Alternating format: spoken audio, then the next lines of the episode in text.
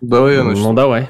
Здравствуйте, дорогие друзья! В эфире э, подкаст Hardblaster, выпуск за номером «Похуй как».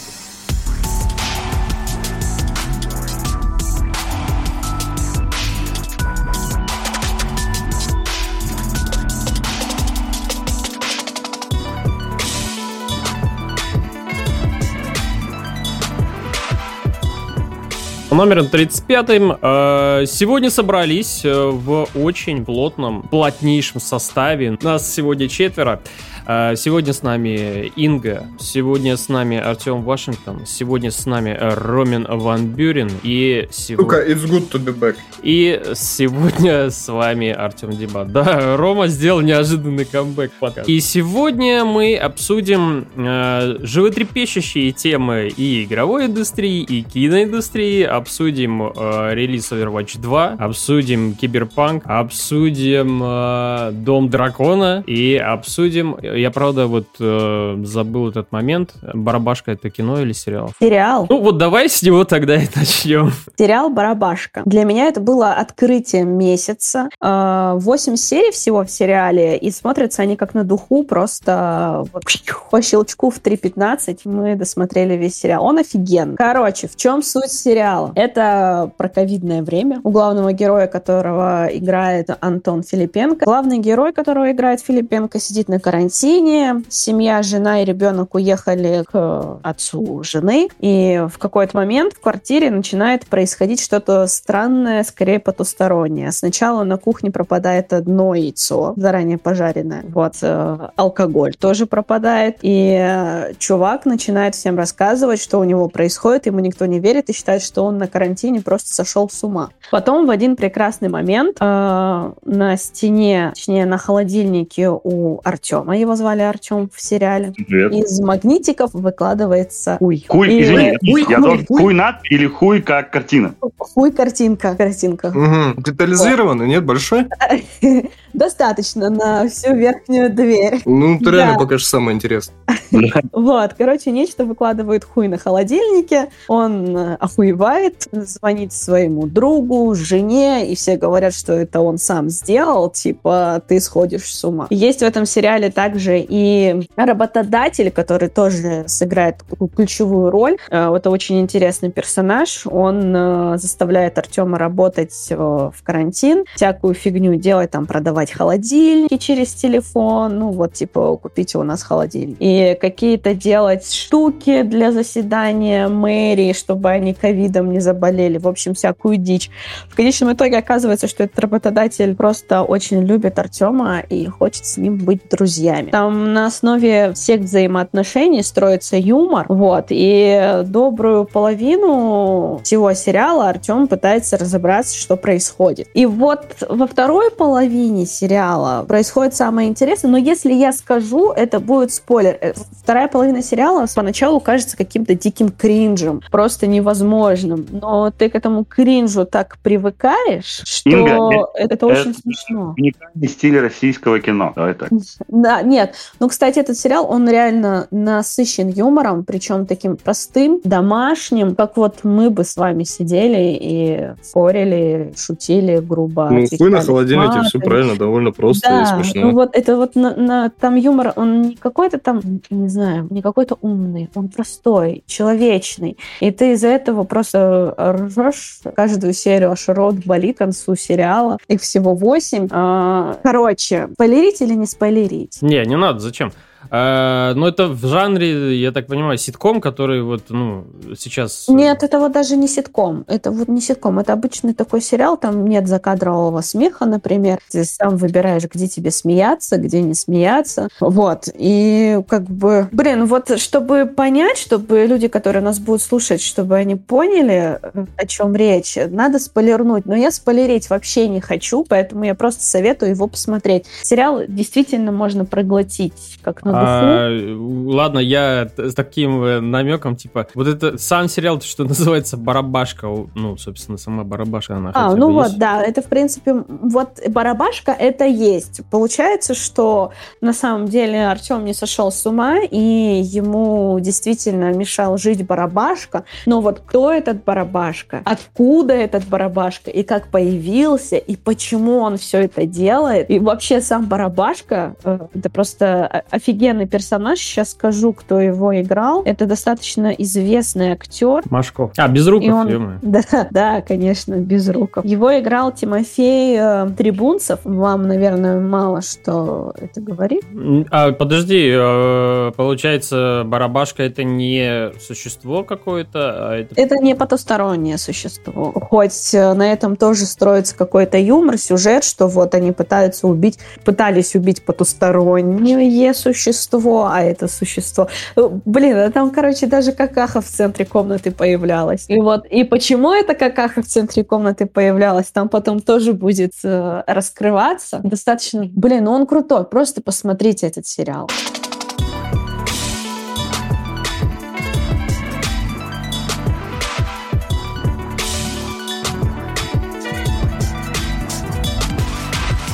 Дом дракона вышел на HBO Max. Это новая веха. Нет, это, наверное, не новая веха, это, скорее всего, про старую веху, которая была в вселенной Джорджа Мартина, э, в которой рассказывается про семейство Таргариенов, э, про то, как они стали великими, вернее, уже были великими, и как, собственно, они это все величие развалили. Э, первый сезон еще не закончился к моменту записи подкаста, но осталось там, по-моему, две серии, если не ошибаюсь. И теперь самое время, в принципе, в преддверии этих двух серий, э, самое время как раз обсудить, э, что вообще с сериалом происходит, получился ли он на том же уровне, как и «Игра престолов», вообще нужен ли он был, а может, надо было снять что-нибудь другое. И обсудим, собственно, прямо сейчас. Можно я вставлю свои три копейки? Пожалуйста. Я хочу оговориться сразу, и, наверное, это очень важно. Я не смотрела «Игру престолов» и смотреть не собираюсь. Но я смотрю «Дом дракона». Ну, ты и... знаешь, э, я просто тоже дополню тебя в этом плане. Ты знаешь, ничего страшного и нет, и не будет. Вот для тех тоже слушателей, которые стесняются смотреть «Дом дракона» в плане того, что они не видели «Игру престолов», ничего не произойдет. То есть, ну, вы не будете сидеть с такими... Не смотрел, ничего действительно не произойдет, но все-таки много люди могут и не понять. Я смотрю после каждой серии обзоры, которые объясняют, что происходит в сериале. И мне кажется, я смотрю этот сериал только чтобы посмотреть обзоры на следующее утро, когда собираюсь на работу.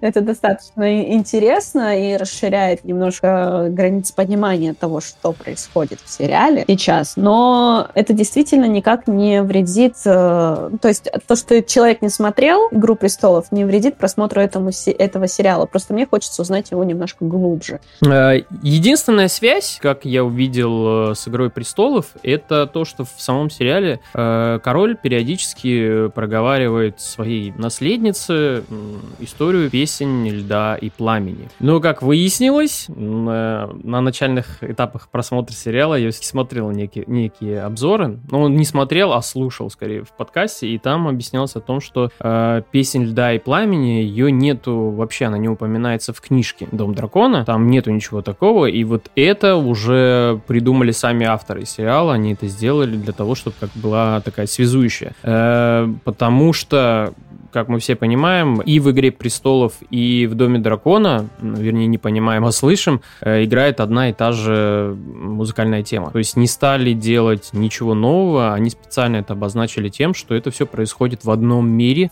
чтобы не было вот этих различий, мол, Дом Дракона это вот что-то другое, а Игра Престолов это что-то другое. Нет, это все один единый мир, и там вот есть вот это связующее про песнь льда и пламени, которую король э, проговаривает несколько раз за сезон. А теперь, э, что касается самого сериала. Хочу спросить, кто из, э, из героев понравился? Кто вот есть кто-нибудь из героев, которым вот прям симпатизируешь, хочешь вот за ним смотреть, наблюдать, там, ждать? Там каждый герой, как и в «Игре престолов», насколько я знаю, он одновременно и хороший, и плохой. Поэтому каждому не прикипеть. Но, наверное, больше свою симпатию я отдаю Рейнире, но, наверное, это было заложено самими сценаристами специально, чтобы главные героини симпатизировали больше. Но она такая, вроде бы по ней все понятно, она и плохая, и хорошая. Ну, девчонки в 17 лет сказали, что она будет супер крутышкой. И она такая, я хочу быть супер крутышкой. И э, к этому стремиться. И все развивается вокруг ее этого желания. Я, короче, не смотрел э, сериал, только первую серию. Но мне по книге очень нравился рыцарь Кристан Коль. Там был, есть такой. Его потом, да, вот вам, э, вот вам спойлер, хотя, может, это уже случилось. Его потом прозовут Деятель Королей, когда он войдет в историю. Он, короче, не просто великолепный воин, он еще и интриган, прям обиженный такой чувак на одного из других э, в итоге начнет... Первый мужик Рейниры? Да, да, да, да. Он потом начнет творить настоящую историю Вестероса, можно так сказать. Конечно, для него это закончится печально, как и для всех, кто решает поиграть в Игру Престолов, так скажем. Все персонажи, которые когда-то пытались что-то такое сделать, в итоге оказывались ни с чем. Но, несмотря на это, он мне очень нравился. Хотя я слышал, что в сериале его больше подают как подонка, такого неприятного человека. Ну, его вообще на второй план отодвинули после, не знаю, серии, где они с Рейнирой расстались. Но он, скорее всего, его еще как бы держит про запас.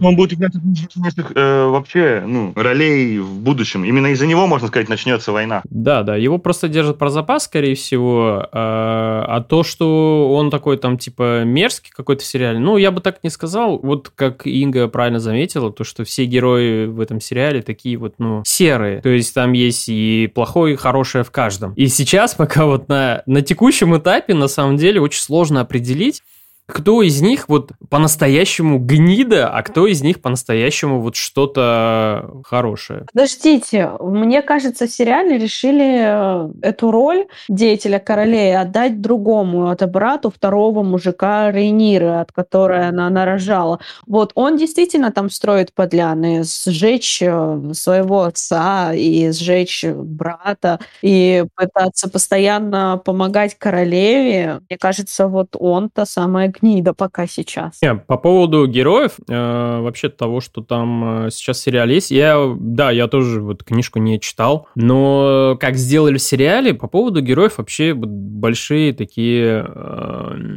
неоднозначности. Вот я сказал то, что они все серые, и это, к сожалению, не вызывает каких-то восторгов. Что Рейнира, что Королева, что любой другой из персонажей, единственный там персонаж, который из себя вот действительно что-то представляет, представляет более-менее интересно, и за ним, ну, как-то хочется все-таки наблюдать. Это как раз вот брат короля, который... Доктор, мистер доктор, доктор. Мистер. Да, да, да, актер, который играл доктор Кто, э, который вот э, своими действиями, тем, какой он экспрессивный, очень дерзко выступает, всегда какие-то действия делает неоднозначные. Вот за ним, по крайней мере, хочется смотреть, наблюдать, потому что он интересен вот этим как раз. А все остальные персонажи, они, ну, получились какими-то вот довольно пресными. Если вспомнить «Игру престолов», буквально первый сезон сезон. Вот ты начинаешь смотреть буквально с первой серии, тебе в глаза просто вот, ну, тебе бросают э, персонажей, и тебе сразу дают определение. Вот смотри, это вот он, это вот он, это вот такие, они вот такие, они вот такие.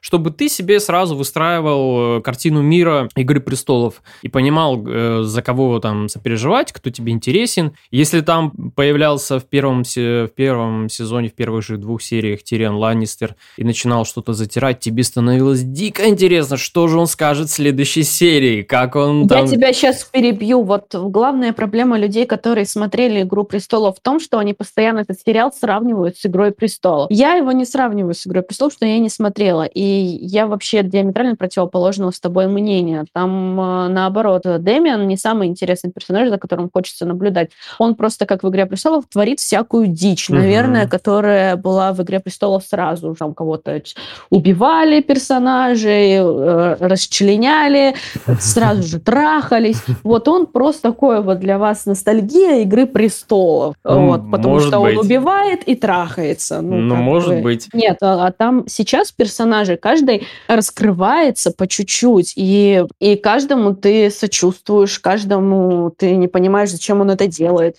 Ты проживаешь жизнь этих персонажей, и они понятные и простые, как вот развитие в жизни какое-то. Сначала она хотела быть королевой, теперь она не хочет быть королевой и хочет спокойствия, потому что все задолбали ее детей бастардами называть. Ну, как бы, и либо все поменять, э, либо к чему-то прийти, и как бы, ну, она проживает обычную человеческую жизнь с обычными человеческими эмоциями. И то, что там нету постоянной кровищи и экшена, меня лично подкупает. Но... А можно вопрос? Можно вопрос как от глаза народа? Вот э, тем, кому похуй на сюжет, э, сиськи в сериале показывают? Показывают, но мало, кстати. Да, мало.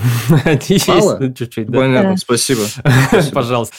А, да, по поводу персонажа, ну вот то, что ты говоришь, сравнение, отчасти, да, соглашусь, конечно, приходится сравнивать с «Игрой престолов», потому что это все находится в одной вселенной, но еще э, все-таки э, та динамика, которая была в «Игре престолов», э, тот накал, который там присутствовал, интриг и всего этого, к сожалению, в «Доме дракона» он э, на порядок меньше и слабее. Я здесь говорю не о том, что, типа, дайте мне мясо, скорее всего, ну, быстрее, быстрее, давайте, вот, я не хочу там слушать ваши э, вот эти россказни, Персонажи, то, что как они раскрываются, мне нравится, как э, показывают, кстати, раскрытие персонажей Рейниры и Королевы, что у них э, сложная жизнь в плане того, что если э, для Рейниры все понятно и просто, она королева, и она хочет делать так, как она хочет, и она считает, что только так должно быть, и с этим у нее нет никаких проблем, и она э, действует исключительно в, в своих э, нуждах, в своих желаниях, потому что она осуждает там все, что есть при дворе. То есть все вот эти традиции, тому, что нужно придерживаться того, того, того, того, нужно говорить вот так, вот так, вот так,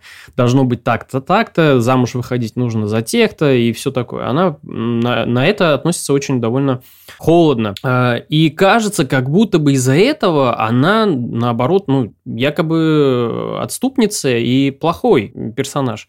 Но на самом деле ее действия наиболее такие демократичные выходят. А вот у королевы, которая придерживается, казалось бы, традиций, за них печется, дико переживает, у нее просто вот э, истерика и волнение, когда если все идет не по правилам, не по традициям, не потому, как бы она хотела, чтобы это должно быть, и считает, что если традиции не придерживаться, то как раз дом, он разрушится и произойдет Э, война, все исчезнет. И из-за этого она делает довольно дикие вещи. И сама потом сама себе поражается. Вот это, вот этот симбиоз двух персонажей, которые еще между собой еще и друзья, э, он очень интересно показан. Это довольно интересно. Но, к сожалению, вот эта вся динамика, которая связана с этими, со всеми этими персонажами, с их раскрытием, она идет очень вяло текущей. Конечно, они перепрыгивают из серии в серии в, во времена, то есть периоды там довольно короткие э, происходит буквально вот серия, показали какой-то период, и проходит, э, от следующей серии проходит где-то 5-6 лет. И так происходит с каждой серией в сезоне.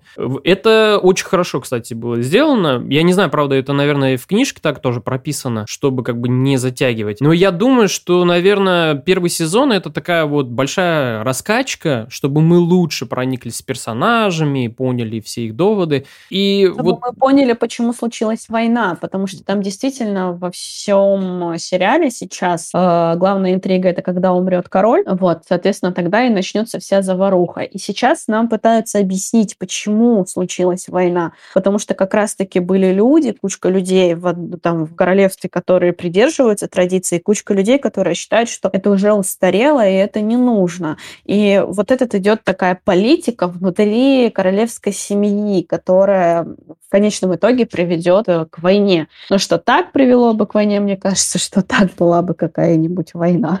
Э, книга вообще написана не, не в художественном стиле, она написана как летопись исторических событий с двумя-тремя ненадежными рассказчиками, каждый из которых приводит свою версию определенных ну, происшествий. А, поэтому она невероятно скучная, на самом деле. И я был удивлен, что по ней вообще решили делать сериал, потому что, по сути, это просто учебник истории. С датами, датами, где произошла какая битва, кто кому что сказал, кто кого предал, короче. Просто перечисление исторических событий и все. Ну, вот здесь как раз в сериале вот чем-то это похоже. То есть вот этими скачками э, резкими э, периодами, да, это вот как реально похоже на какую-то летопись, но в целом э, сквозная линия идет сюжетная.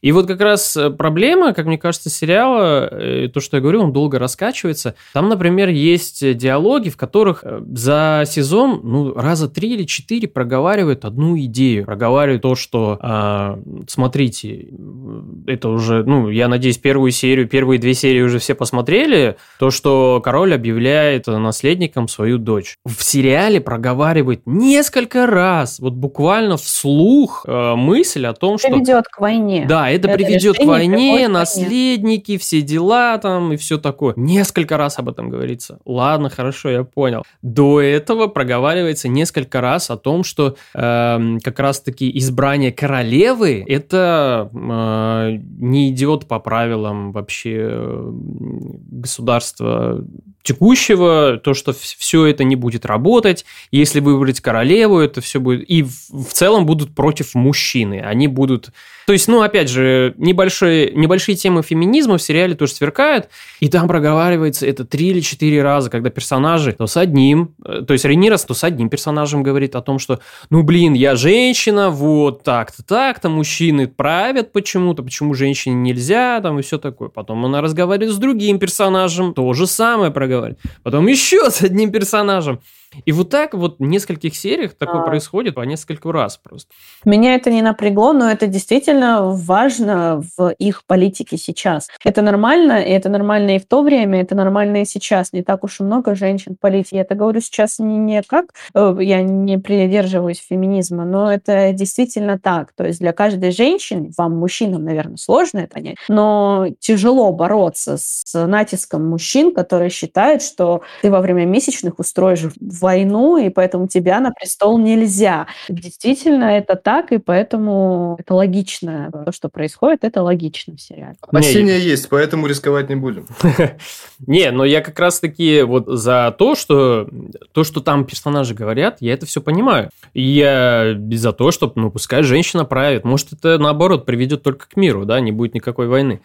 Ну, просто... То, ну, что... это же, понимаешь, что люди это не воспринимают нормально. И это в сериале и показывают. Никто не воспринимает все такие, да вы охренели, какая женщина. Нет, вот у тебя наследник есть. Он же женат на своей родной сестре, предсказательнице, и трахает всех подряд, и насилует людей. Но он мужик, и он должен быть э, королем, потому что это правильно а он оболтус, дебил и придурок, но он должен быть королем. Ну вот почему, если есть здравомыслящая взрослая наследница престола, которая ее уже обозначили, ей дали присягу, подданные как будущей наследнице, она не может быть просто потому, что она женщина. Как бы все логично. Ну, не, я говорю, я согласен с, в целом с идеей сериала, то, что она пытается донести. Там, кстати, очень хорошо подан ну, тема феминизма, того, что там женщин принижают, не дают, ущемляют их права и все такое. Это там сделано не так чопорно, то есть это тебе вот не реально не говорят, ну все, все мужики уроды там, все в таком духе. Все делается порционально, аккуратно, и что самое главное, от этого вот ну не, не начинает тебя это, поташнивать или там выворачивать наружу, то что, блядь, ну вот опять эти темы полезли. Ты, это все органично выглядит, но просто то, что персонажи по нескольку раз проговаривают одну и ту же мысль э, и пытаются зрителю типа, ну вы помните же «Игру престолов» последний сезон? Вот помните, что никто ни хера ничего не понял? Типа, почему там произошли определенные события? Вот вы помните? Ну потому что мы их же не проговаривали вслух, а вот здесь мы решили их проговаривать, чтобы, ну вот, ну вот, чтобы все обязательно поняли, а чтобы не случилось, как с «Игрой престолов». А то там все так жаловались, так жаловались. И вот мне кажется, как раз таки из-за того, что они оглядываются сами авторы на предыдущую э, работу, именно из-за этого это происходит. Там даже есть сцена, когда, э, когда десница короля, когда он, в принципе, объясняет вот, вот что произойдет, когда, э, когда все-таки оставят Рейниру королевой, а они изберут мужчину короля. То есть наследников не выберут мужчину короля. Что будет? Казалось бы, до этой мысли можно, в принципе, и самому было догадаться, но десница, он это проговаривает вот прям поэтапно. Вот смотри, будет вот так, вот так, вот так, вот так, вот так, вот так, вот так. И ты понимаешь, смотря эту сцену, ты понимаешь, а, бля, ну пиздец, ну хорошо, ладно, короче, там все поэтапно такой себе блокнотик записала, просто можно потом там сидеть такой, вычеркивать, ага, угу, ага, все, как говорил, все это так случилось.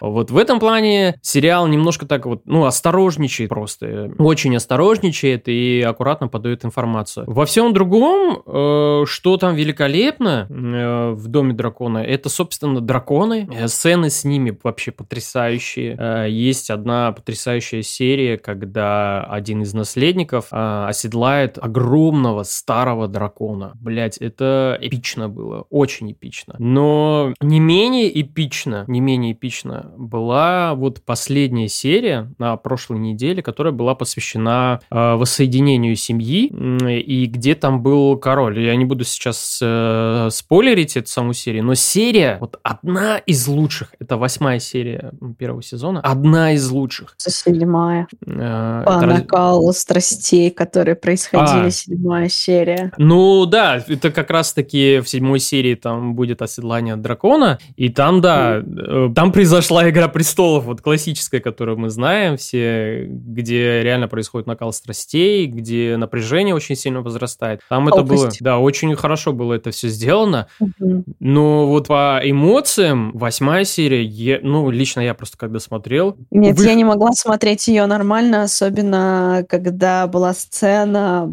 за столом. Когда маска, да? С маской? Да. Ну да, да, да. Я да, просто, да. я не могла вообще ни на чем другом акцентировать внимание, смотрела только на это, и в этом очень большой плюс гримерам.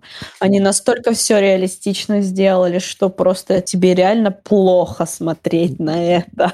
Ну, с одной стороны, с одной стороны, да, было плохо смотреть на это, но с другой стороны, э, я когда смотрел, вот какие-то невероятные эмоции были в этом моменте, потому что, с одной стороны, тебе должно быть мерзко, но с другой стороны, ты понимаешь, что король это делает, ну, как бы из э, милых побуждений. Ну, в, в плане того, что, типа, ну, он объясняет свои действия, ну, вот какой я настоящий. И ты вот смотришь, тебе мерзко, но в то же самое время ты действительно вот смотришь и видишь человека, который, у которого последние силы там и так далее, и, и все такое. И эта сцена, она потрясающая. И сцена выхода его к трону тоже вообще просто великолепная. Там потрясающий саундтрек, который лег на небольшую сцену прохода, но это так эпично было сделано. Вот все выставлено было просто на максимум, и эта сцена сработала как одна из лучших в этом сезоне. Я не знаю последние две серии, какие будут, но так хорошо все рассчитать, так э, классно подать это все, это нужен талант. И уже где-то в Твиттере я читал, что там, э, по-моему, Джордж Мартин, кажется, это сказал, что за эту серию режиссер этой серии должен получить обязательно Эми награду, потому что она великолепная. Я вот с ним полностью согласен. Кстати, я хочу еще отдать э, почтение подбору актеров, потому что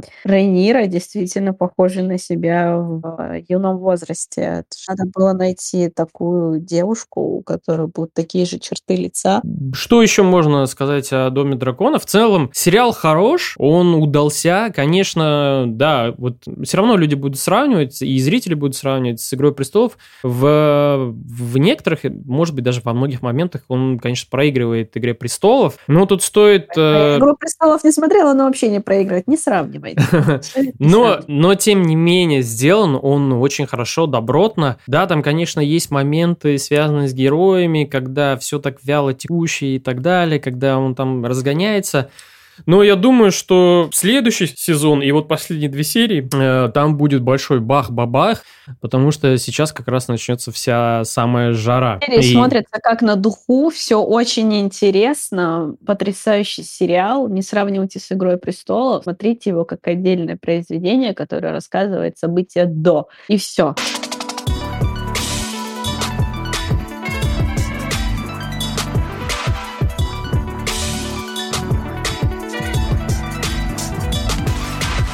Хорошо, давайте от «Игры престолов», э, великой ужасной, э, перейдем к не, менее, к не менее великому ужасному старту игры Overwatch 2. Ура, наконец-то состоялся релиз Overwatch 2, или как я еще называю, порно 2, блядь.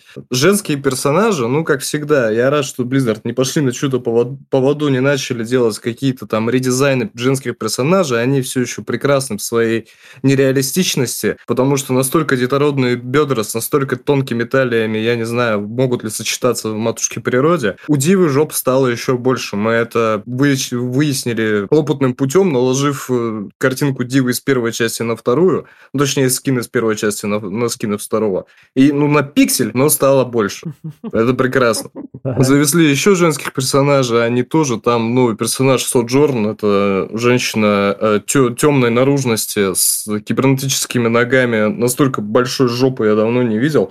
А, в общем-то, прекрасно. Там еще какой-то геймплей есть, говорят, не знаю, я пока только персонажа рассматриваю. Но в целом от первого Overwatch, я так понял, сильно не отличается в глобальном плане. Многие говорят, нахер было называть это Overwatch 2, это мог бы быть просто большой апдейт для первой части. Но в первой части не было условно бесплатных механик, не было батл пасса, и это бы туда не воткнули. Поэтому мы получили вторую часть, в которой больше нет лутбоксов, зато есть вот эта вот вонючая строчка батл пасса, в которой тебе необходимо там э, смотреть, какие персонажи ты можешь выдрочить. Если ты не купил, не купил батл пасс, ты будешь получать только самое унылое говно для бюджетников, типа какой-нибудь там картинки на профиль. И, соответственно, все скины, они скрыты в платном батл пассе. Я купил платный батл пасс. А, в принципе, недорого, продался, не жалею. Продался. Да хуй с ним, не, недорого, не жалею. Учитывая, что первой части у меня никогда не было, я что-то как-то а, не думал, понравится она мне или нет, поэтому никогда не покупал. А тут вторая, ну, условно, бесплатная, и поэтому может поиграть любой желающий. Я играю на Xbox, в связи с чем э, выявил несколько проблем. Во-первых, начнем с условной бесплатности.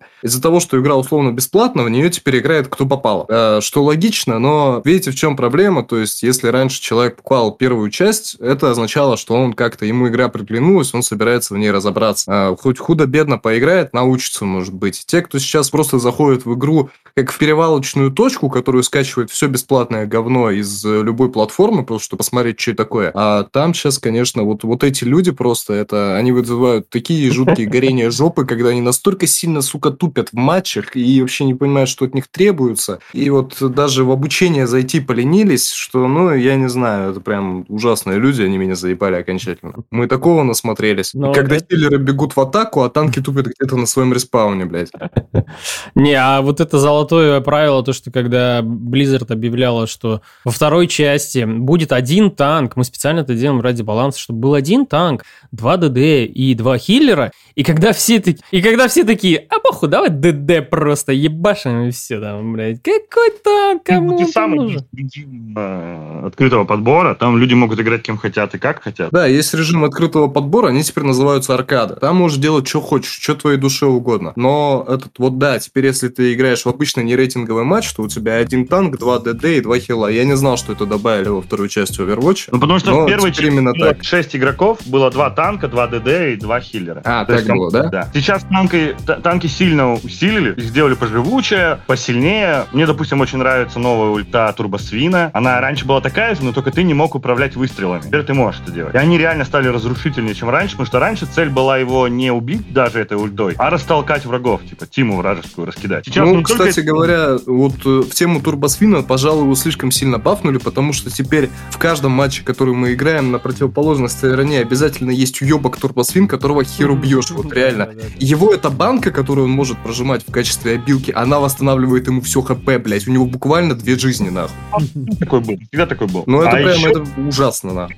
Сделали э, танком, он раньше был ДД, и он, я заметил, что сильно потерял мобильность. В целом, он раньше был по мобильнее, он заебывал своими вот этими ком- комбо, э, когда он тебя покидывает вверх, потом убивает, потом резко улетает в другую часть карты, и ты такой, что это было, блядь? Ну, это если хороший игрок, конечно. Если такой, как я, то пук, и умер, короче. Вот. А теперь он как будто выглядит, словно не знает, э, где его место. То есть, э, они, он залетает в толпу, он уже не такой быстрый, хп у него стало побольше, но живее он от этого, ну, выжи- выживать лучше он от этого не стал. Он довольно-таки быстро дохнет, и все. Я так и ну, не кстати, понял, да. его танком. Что касается Сигмы, его теснить с лайна гораздо проще, чем всех остальных танков. Того же Турбосвина, я говорю, жирную суку, ей, ну, угу. кое-как можно подвинуть. Вот он да, стоит да. К особняком и все. Ну, еще неплохо Рейнхарда усилили. То, что теперь он может отправлять две волны вместо одной, вот эти, как это называется? Да, да, да, да. Ударная волна. Э, стало круто, потому что раньше ты сильно зависел от этой способности, когда тебе нужно было на средней дистанции врага напугать. Теперь ты можешь даже ей убивать спокойно. Ну и рывок у него... Правда, кстати, рывок у него стал наносить меньше урона, как я заметил. Против других танков он стал, и даже жирненьких ДД, он стал, ну, не так полезен, как раньше. Ну, а самые главные изменения, кардинальные изменения с Арисой, которые щит убрали, копье добавили. Мы когда вот играли в первый раз, я чу, вот ты, наверное, не знаешь, Рома, но раньше Ариса ставила щиты и из-под них стреляла. То есть она была такой, типа, танк, прикрывающий команду. Она ставила щит, все за ним прятались. Она, короче, стреляла слабеньким уроном вдаль, короче, и все хорошо. Могла усиливаться на 10 секунд. Теперь же она, блядь, бежит на тебя, это ее называют корова.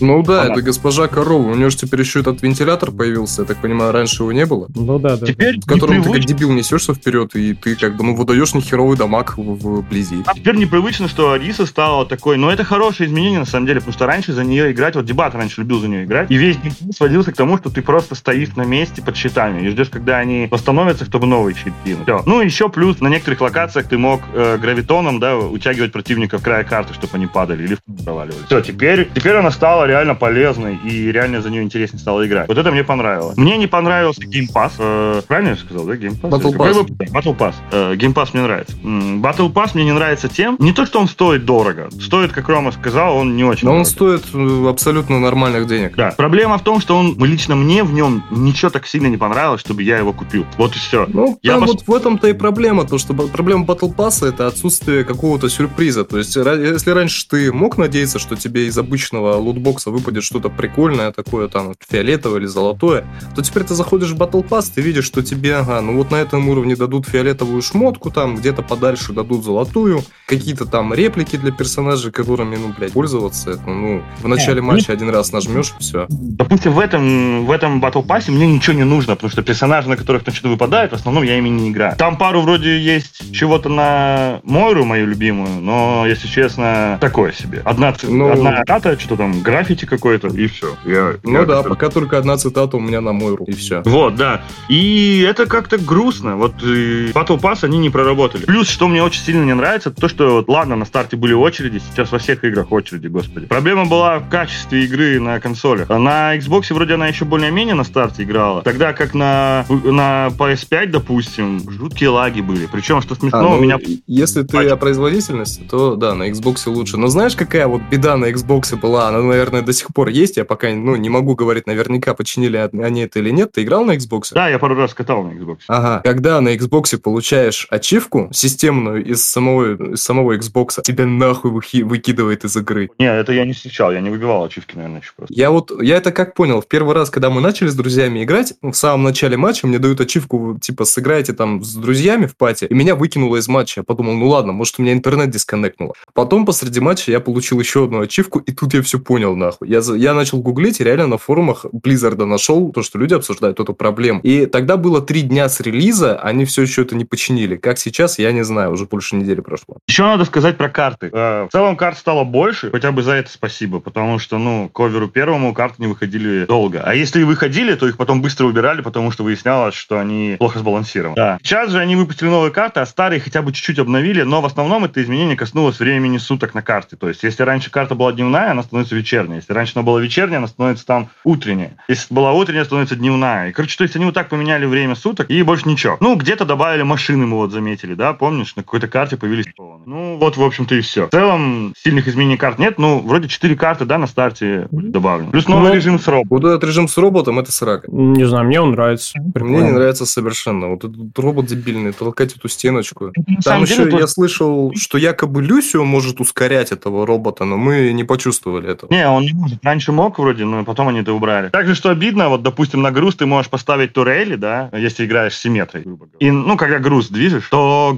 ну, грузу врагам будет подойти не так просто, потому что их будет жечь. На робота ничего нельзя навешать, короче. Из-за этого его сложнее. Ну и в целом, я вот пока сколько матчей играл с этим роботом, э, только в двух, ой, точнее, только в одном мы довезли робота до конца. А в основном мы побеждали просто потому, что мы чуть дальше протащили, чем противник. Это не так интересно, на самом деле. Просто, ну, с грузом ты понимаешь, когда ты победишь, что типа, ты тоже, да, доведешь его. Если это рейтинг, то, скорее всего, тебе надо довести до конца точно. Если это обычная аркадная игра, то ладно, можно где-то на полпути. Но все равно как-то чувствовался твой успех лучше, чем с этим роботом. Или пока просто я к нему не привык, не знаю. Но мне не сильно нравится. Но мне этот режим нравится, потому что там динамика очень хорошая. Намного сильнее динамика возросла, чем с обычным грузом, на котором как раз можно было турели классические поставить, арис можно было поставить, ее щиты, э, мог э, Баст сесть и просто долбить до бесконечности своего пулемета, и этот сценарий проигрывался из одного матча в другой постоянно, и ты с этим ничего не мог сделать. А вот как раз-таки за счет того, что есть этот робот, во-первых, да, на него ничего нельзя навешать, и еще карты сами на тех матчах, где этот робот присутствует, они сделаны таким образом, что ты можешь выйти на поле боя, в принципе, из любой дыры. Они так сконструированы, что там есть какие-то вот такие проходы узкие, специальные, какие-то там арки, в которых можно пробежать, и ты, в принципе, до него добегаешь довольно быстро что, опять же, способствует очень хорошо динамике. Там, например, у меня были такие моменты, когда, если бы это было в старом Overwatch, то если бы я один хиллером там вышел, допустим, баптистом против кого-то, ну, естественно, хиллер, что он там может сделать, да, то есть сразу бы я лег. А здесь были моменты, когда я один выходил, минуту, ну, по крайней мере, я точно держал этого робота, пока вся команда там придет и поможет мне его толкать дальше. И вот таких моментов довольно много. И в целом Overwatch 2 по сравнению с первой частью я тоже не видел на самом деле вот, какой-то особой прогрессии и думал, блядь, ну это какое-то нативное обновление, нахер оно вообще нужно. Но я посмотрел э, обзор одного блогера. Э, у него такое название еще DZR, DZR, что ли, как-то так его зовут чувака. Э, прикольно рассказывает, и вот он э, рассказал вообще о всех, на самом деле, ключевых изменениях, которые произошли, а их, оказывается, довольно много. Не только добавление карт э, самих, не только там вот этого Battle Pass и всего такого. Там произошли довольно хорошие и большие изменения, связанные с геймплеем. Убрали все карты, на которых были вот эти дурацкие точки возрождения, когда груз или не груз, или точка, вернее, захвата, когда ты появляешься прямо на ней, те, кто должны защищать, они прям вот на этой точке захвата. И этих карт больше нету. То есть не происходит вот этих сценариев, когда ты долбишься об эту стену вот просто массированно, массированно. Потом убрали танков. Э, почему это способствовало, опять же, динамике? За счет двух танков всегда происходили часто такие моменты, когда Одного танка убрали, один остался, и один ДД остался. И, блядь, и ты вот не можешь это вот никак пройти дальше. И это очень сильно затягивало игру. А здесь как раз-таки за счет этого всего, блин, динамика реально большая. Э, все хиллеры, которые были раньше, они были такими, ну, многие из них. Единственное, море, наверное, была самой эффективной в плане и урона, и хиллерства. То теперь даже Дзен это не просто такой чувак, которого, которого всегда все воспринимают, блядь, ну, он шарик свой там повесил новогодний, даже не Дзен... Надо. Нет, Любили ну... потом не ДД. Он ваншотит своими... Всегда ваншотил своими этими. Ну, Дзен... ну, Дзена не всегда так сильно подчивали, а теперь Дзен вот за счет своей как раз-таки ДДшности очень эффективен. И многие хиллеры, которые, которые есть теперь очень эффективны. И я как раз там слышал то, что знаю, теперь... А как была, блядь, э, сложной в игре, так и осталась. Как бы я ее не любил, но ее не улучшили, не ухудшили. Хотя хил в целом изменился. Сейчас хил идет с большой задержкой. То есть ты быстро кого-нибудь там сферой диссонанса... Ой, нет, не сферой диссонанса, как ну там... Короче, на кого-нибудь хилку накинул, и она у него не сразу поднимает жизни, как раньше, а с каким-то замедлением. Из-за этого прямо на твоих глазах все твои подопечные дохнут, хотя ты их так Ну, не знаю, я, этого не заметил. Э, заметил, вот я баптистом стал играть. Раньше я баптистом не играл, потому что он воспринимался каким-то немножко таким несуразным персонажем и очень сложным в плане э, вот э, закидывания вот этого всего. А теперь он играется просто вот как будто бы вот все создано было для него. То есть вот это вот его геймплей, как будто бы вот прям под него заточили. И поэтому э, играется намного лучше. В целом, я говорю, вот и то, что этого чувака посмотрел, он он, в принципе, объяснил фундаментальные изменения, которые там происходят.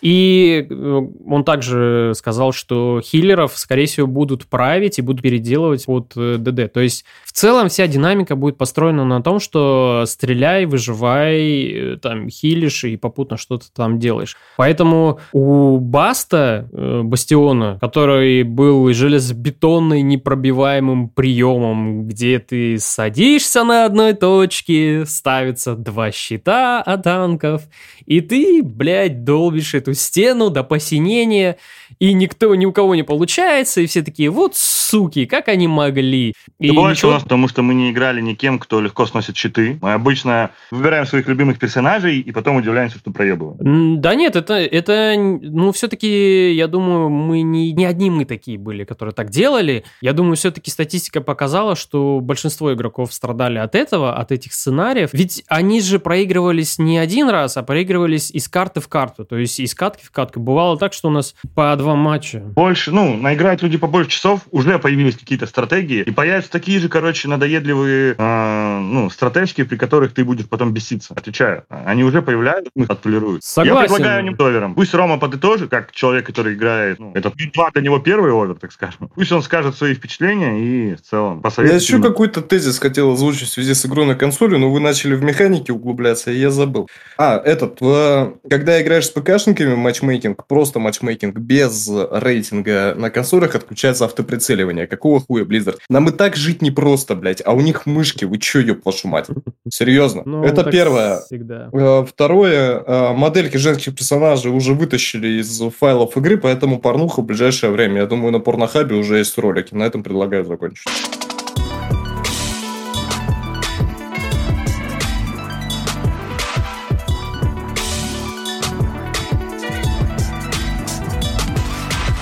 Ну, э, что там у нас? Киберпанк? О, да, мать вашу, киберпанк. Короче, недавно вышло популярное, ну, оно популярное, в Netflix много людей его смотрели. Аниме по киберпанку, оно называется Киберпанк Edge, что-то там, не помню. Edgerunner. А, Edgerunner, да. Что могу сказать про само, про само аниме? Оно получилось спорным. Мне понравилось, наверное, первые три серии мне понравились. Дальше все становилось похуже. Мне в целом понятна вся идея, которая проходит через мультсериал о том, что э, в мире киберпанка, если ты хочешь стать легендой, тебе нужно ярко ярко гореть и сгореть, бла-бла-бла, вот эта вся банальщина, она там есть. В принципе, там отличный саундтрек мне понравился. Э, есть красивая картинка, но сюжету чего-то не хватает. Вот прям сильно не хватает, и ты это замечаешь ближе к концу. Вот. Ну, я сейчас не про аниме, потом Рома еще скажет про аниме, но ему не понравилось вообще. А, на волне ну, скажем популярности... так, у меня есть пара претензий. Ну, давай озвучь, пока я не пошел к игре. Сразу. Ну, хорошо, значит, пара претензий заключается в том, что начнем с того, что это студия Триггер. Это хорошая, талантливая студия, которая нарисовала реально культовую хуйню. Они нарисовали Гурен Лаган. Просто охереннейшее аниме. Вот одно из моих любимых. Они нарисовали отличный полнометражный мультфильм про Мар. И эти же уебки, блядь, берут мне в киберпанке, вставляют статичные кадры по 15 секунд. Они что, охуели? Вот серьезно, почему-то столько статики в сериале. Мы прям каждый раз на моменте, на таких моментах орали с друзьями, потому что, ну,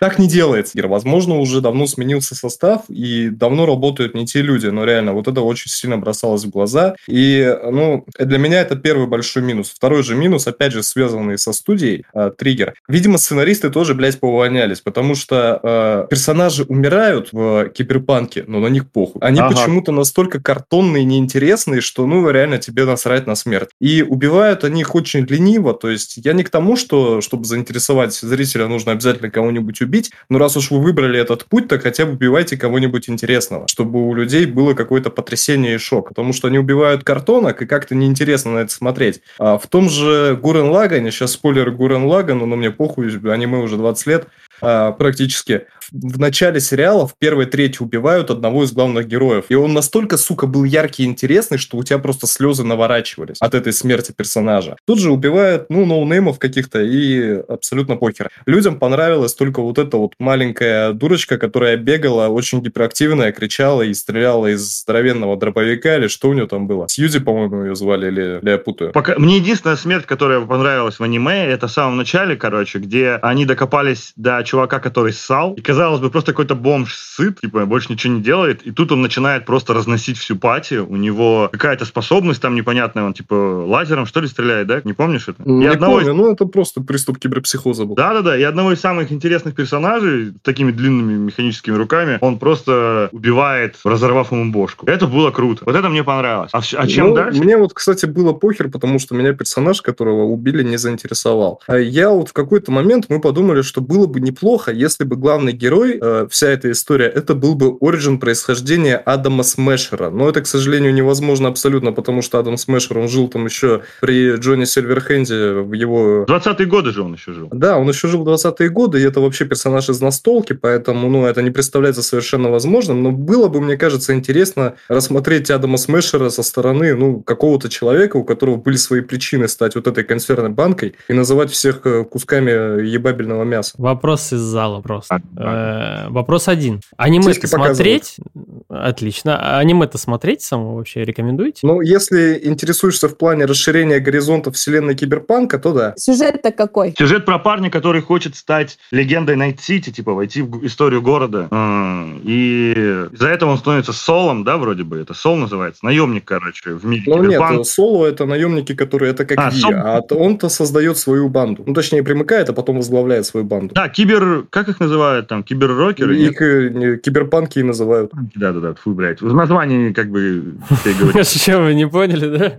Ну, он становится безумно популярным еще благодаря своей особенности организма, то есть ему огромное количество имплантов можно навешать, и он не сходит с ума от этого. А в мире киберпанка, если вы помните, чем больше у тебя имплантов, тем тебе сложнее оставаться человеком. То есть машина в тебе э, начинает захватывать все, и в итоге ты сходишь с ума. А главный герой как-то избегает этой участи, но не до конца, короче. Вот, я не буду спойлерить. Но в итоге все-таки по нему бьет вот это проклятие всех киберпанков. Ну, в общем, достаточно трагичная судьба у главного героя. Да, да, да. Э, Еще один вопрос. А, аниме это можно записывать в когорту удачных экранизаций видеоигр? Туда вот. Это не экранизация видеоигры, потому что они все-таки не совсем по видеоигре делают. Они, ну, по блин, вообще можно экранизация видеоигры, учитывая, что сама видеоигра произошла из настолки, которая mm, больше там... Ну да. Лет. Э, но я не могу сказать, что она совсем провальна, но она и не хороший. Я, вот тоже, один... я, я вот согласен, да. это абсолютно посредственное аниме.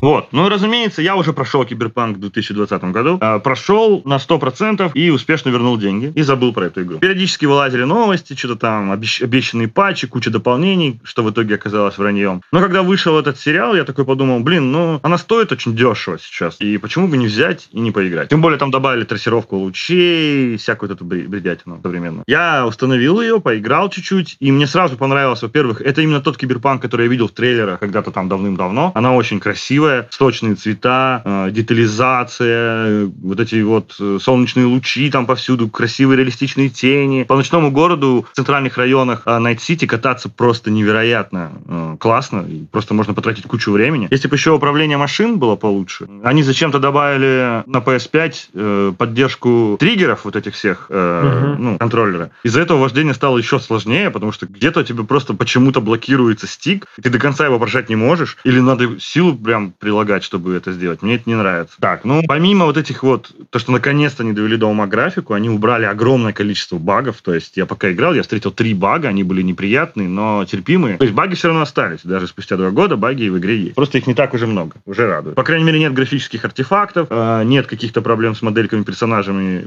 персонажей физики. Иногда просто бывает там, если ты сильно разогнался, на мотоцикле может застрять в какой-нибудь стене, ну, с кем не бывает, правильно? Э, или иногда бывает, что бесконечное сохранение происходит, ты не можешь можешь ничего с игрой сделать. Тоже странно и неприятно. Но сохранение игры перестали занимать много места на консоли, она перестала вылетать. Э, нет уже заблокированных сюжетных квестов, которых из-за багов нельзя пройти, а это мне нравится. Вот. Помимо вот этого всего, они также добавили в игру новый контент. Там появилось несколько новых миссий. Э, появилось очень много отсылок, очень грамотно сделанных отсылок на аниме. То есть в игре можно найти оружие главной героини, одной из главных героинь вот этой маленькой Лоли, дробовик. В игре можно получить куртку главного героя из э, аниме. Можно посетить квартиры этих героев героев. Причем это никак на карте нигде не указано, ты просто должен, ну, типа, сам найти их. Ну, уже, конечно, все пользователи все нашли, короче. И в баре так. смерти добавили коктейль с именем главного героя аниме. Да-да-да-да. Ну, по сути, спойлер. Да, причем очень жирный спойлер. Но это мир киберпанка, а в нем все так или иначе умирают рано или поздно. Потом, м- новые квесты, кстати, сделаны грамотно. Там есть, это обычные заказы, если вы помните, там в игре есть фиксеры, и когда ты едешь по какому-нибудь району, тебе фиксер звонит и говорит, типа, блин, братан, там надо с такого-то района э, что-то спереть, или кого-то убить, или кого-то похитить, или угу. красть, там установить жучок. Ну, короче, бла-бла-бла. Все эти квесты обычно были банальные, то есть тебе просто нужно зайти в какое-то помещение, либо по скрытности, либо всех убить. Если есть условия определенные, допустим, всех убить, ты должен только убивать всех. Если есть условия э, пройти по скрытности, ты должен только по скрытности проходить. Но чаще всего игра тебе разрешала делать, как ты хочешь, и все банально сводилось к тому, что ты залетаешь дробовиком на перевес и валишь всех подряд. Не очень интересно. Но тут добавили новые заказы, которые заставляют тебя подумать. Плюс они между собой даже связаны, как сюжетные миссии. Это стало значительно интересно. Ну, интереснее, чем было в оригинале. Их немного, штук 5 добавили, но они все равно классные. И помимо этого, теперь, когда ты у фиксера все квесты выполняешь, он тебе что-то предлагает. То есть он тебе звонит, допустим, и говорит, типа, блин, братан, ты весь наш район там, ну, выполнил все заказы, тобой пипец довольны, короче. Корпораты там, банды, все тобой довольны. Приезжай ко мне, либо заедь к себе домой, я тебе там отправил какую-то крутую штучку. Тоже приятно. То есть ты чувствуешь какую-то прогрессию, что ли? Чувствуешь, что ты что-то достиг, сделал. Это интересно. А, также добавили много нового оружия, допустим, там циркулярный меч, как почти в Warhammer е.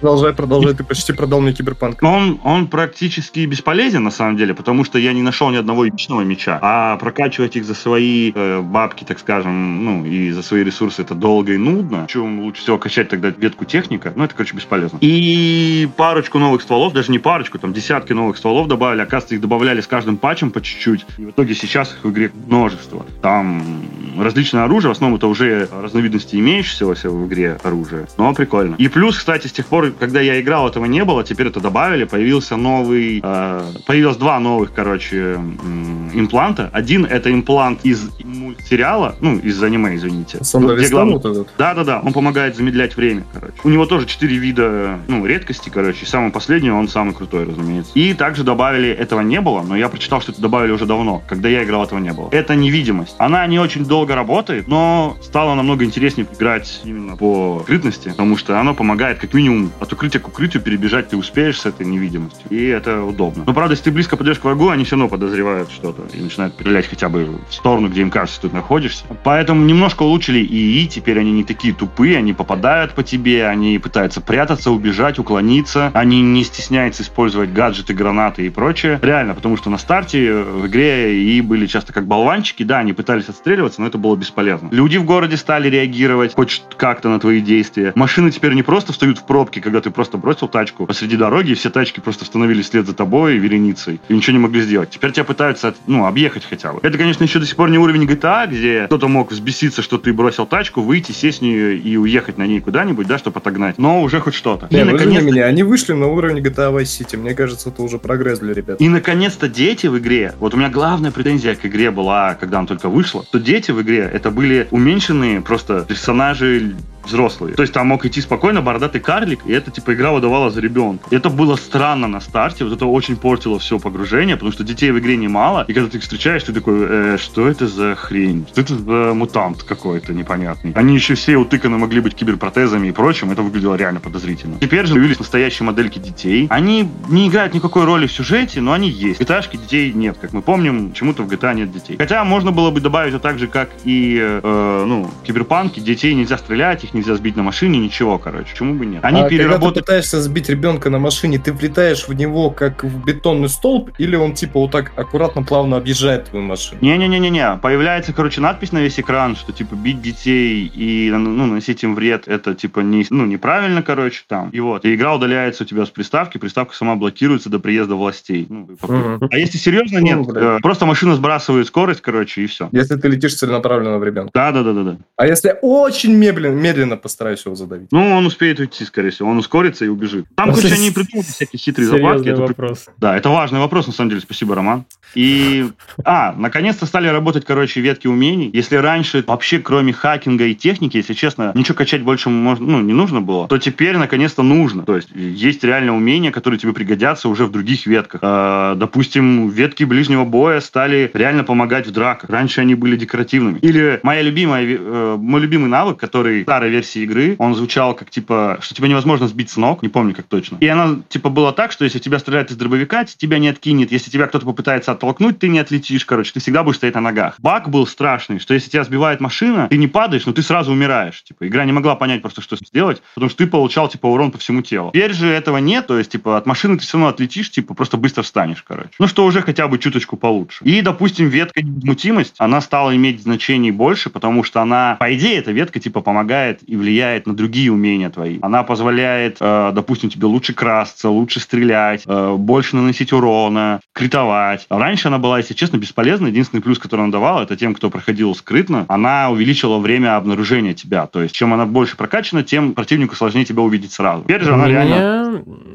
У меня просто один вопрос. Э, вот эти все изменения, устранение багов, все, что там сделали э, разработчики и CD Projekt Red, вот это все как-то, ну, повлияло на саму игру? Она стала ли, там, я не знаю, хуже, лучше? Я понимаю, что, конечно, доп э, дополнение в виде оружия, оно как-то там, типа, не, не, пере...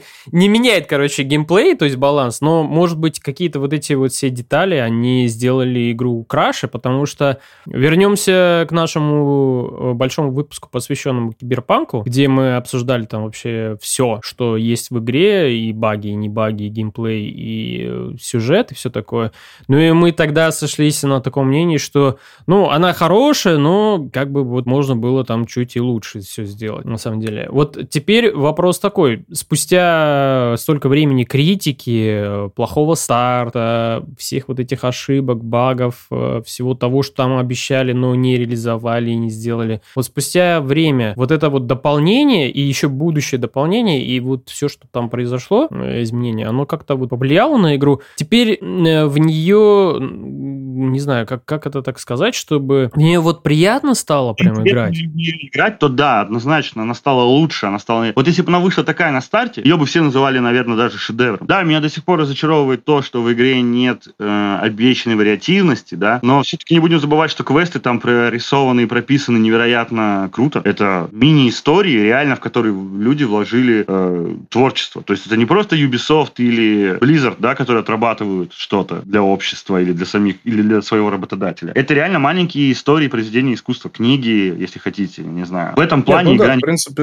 CD Projekt можно руку пожать за то, что они не бросили игру, и спустя вот год, год уже, да, прошло с релиза практически? Два года. Два года. Она Два года? Да. Ебать. А, они все еще продолжают поддерживать игру, то есть как-то пытаются вернуть доверие комьюнити, а не как Ubisoft, допустим, могли бы просто плюнуть, бросить, там, починив самые фатальные баги. А еще и э, аниме выпустили, благодаря которому игра буквально получила второй шанс. И там даже кто генеральный, по-моему, да, CD Projekt написал письмо благодарности фанатам. Что игра наконец-то продалась так, как ей изначально, типа, было, ну, запланировано. Ну, еще не будем забывать, что новое DLC, которое выходит, его чуть ли не с нуля делают, э, можно сказать, на новом движке, и вообще там они наняли кучу новых дизайнеров, чтобы все прорисовать, потому что там будет целый новый район города, если не ошибаюсь. И, кстати, вот только что вышла новость, что Саша Грей будет озвучивать одну из радиостанций, то есть это уже плюс огромный для игры. Помимо того, они реально м, дают людям сейчас возможность отправить свои треки, ну, то есть не твои любимые треки, а если ты музыкант, ты можешь отправить свои треки, и если они им понравятся, они включат их в эту радиостанцию. Блять, я хотел отправить Серега Черный Бумер. Ну, нет, к сожалению. И,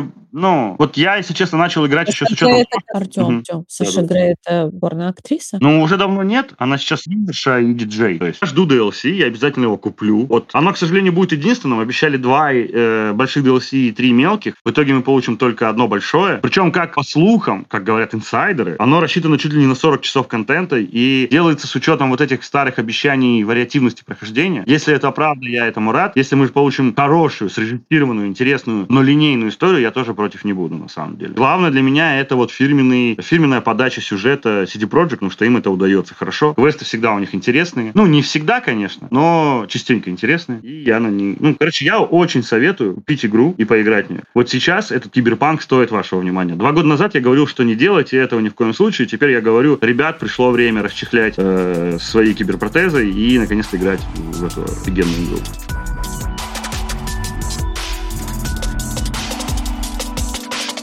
Это был 35-й выпуск подкаста Hard Blaster. Спасибо за внимание, спасибо, что дослушали выпуск до конца. Подписывайтесь на подкаст, если вы еще этого не сделали.